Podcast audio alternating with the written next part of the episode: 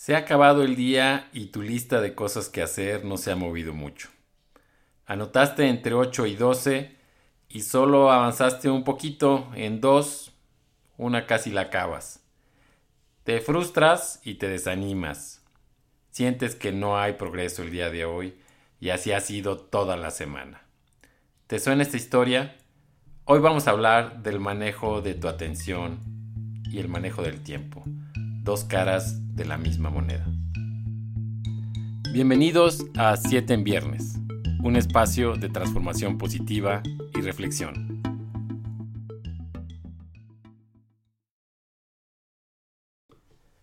Todos tenemos metas en la vida. El cerebro está cableado para lograr cosas, desde que la tribu se iba de casa en la antigüedad hasta tener el certificado del curso, de la carrera, el título por el que tanto has trabajado. Ahora que ya estás en una empresa o arrancado tu propio negocio, anotas todas las cosas que hay que hacer el día de hoy. Raudo y veloz, te apresuras sobre la primera actividad del día. Te llega una notificación de WhatsApp, es un video del grupo de amigos de la prepa, es de solo dos minutos, pues a lo mejor vale la pena verlo. Regresas a ver tu correo, entra alguien a tu oficina y te pide solo un minutito, por favor. Adelante, pásale. Regresas al correo, abres el archivo, quieres revisar la hoja de cálculo, qué contiene, quieres preparar la junta y así se te va toda la mañana. Captaste la idea, ¿no? Sientes que no te alcanza el tiempo para todo lo que hay que hacer. Muchas juntas, muchos correos, interrupciones. Mm, la buena noticia es que tú puedes elegir. Vivir una vida de decisión sobre una vida de distracción es lo importante. Hoy más que nunca vivimos conectados a todo este mundo tecnológico. ¿Y sabes qué? Ellos hacen dinero con tu tiempo, pero sobre todo con tu atención. Se trata de la atención, no del tiempo. Todas las aplicaciones están diseñadas para que te quedes ahí. Las notificaciones, las redes sociales, se manejan algo así como las maquinitas de Las Vegas, que te dan un premio, premian a tu cerebro cuando recibes una notificación de tus amigos.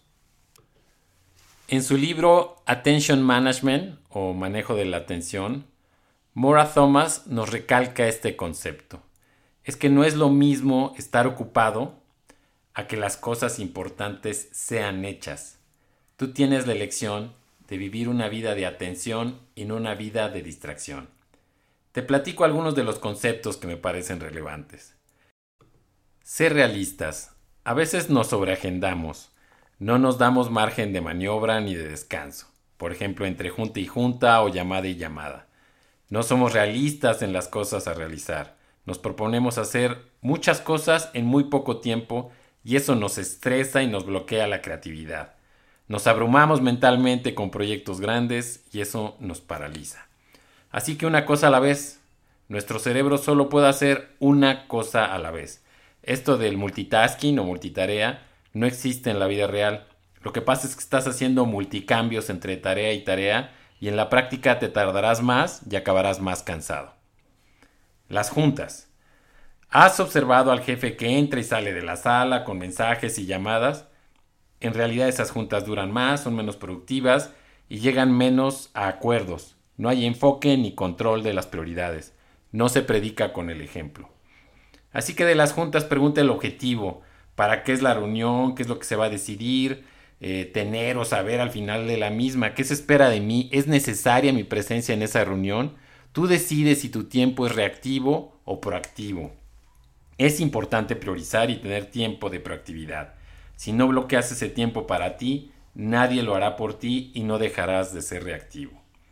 El correo, el email, lo checamos todo el tiempo. Debemos definir ventanas de tiempo para atender el correo y eventualmente dejarlo descansar. De esa manera tú te puedes concentrar en actividades más profundas, más creativas y, tú decidirás en dónde pones tu atención.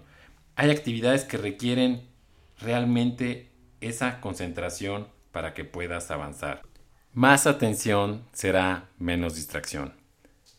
Lo más difícil es empezar. La creación de hábitos es difícil. Va contra la inercia mental de nuestro cerebro que no quiere consumir energía. Empezar algo requiere mucho esfuerzo. Mora Thomas llama esto energía de activación y puedes potenciarla controlando tres cosas. La tecnología, el entorno y tu cerebro, o sea, tus hábitos y comportamientos. En cuanto a la tecnología, tienes más control del que piensas. Ya pusimos el ejemplo del correo.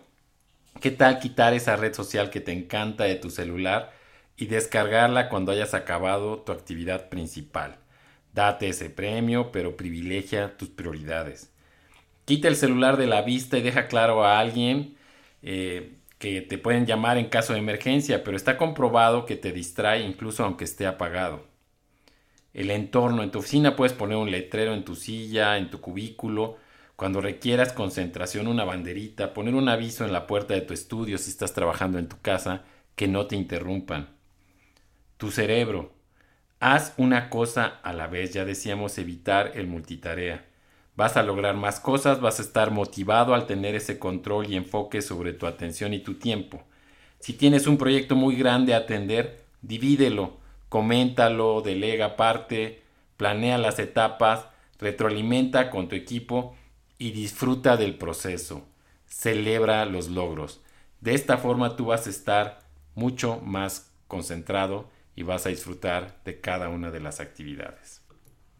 Finalmente, si te das un tiempo y estás leyendo, pues lee, aprende, practica. También eso es progreso.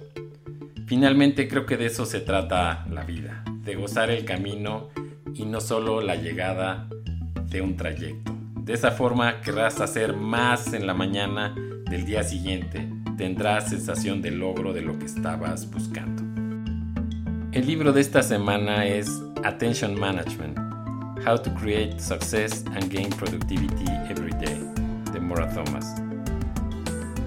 La película de esta semana es una producción india. Se llama Padman. Es un emprendimiento social muy interesante. El grupo de esta semana es Sigur Ross. Es un grupo de Islandia, también muy muy interesante, que te va a gustar para poder poner toda tu atención en lo que vas a lograr esta semana. Muchas gracias. Esto fue Siete en Viernes, una producción de Líderes con Impacto, música de Francisco Ortiz Casillas. Visítanos en líderesconimpacto.com. Nos vemos en la próxima. Hay una frase de Lao Tse que me gusta mucho y dice, un camino de mil kilómetros empieza con un paso. Entonces cuando hablamos de grandes proyectos, piensa en el primer paso, lo difícil es empezar. También escuché el otro día, para quienes nos gusta meditar, que si meditas 20 minutos y tienes mucha prisa, entonces mejor medita 30.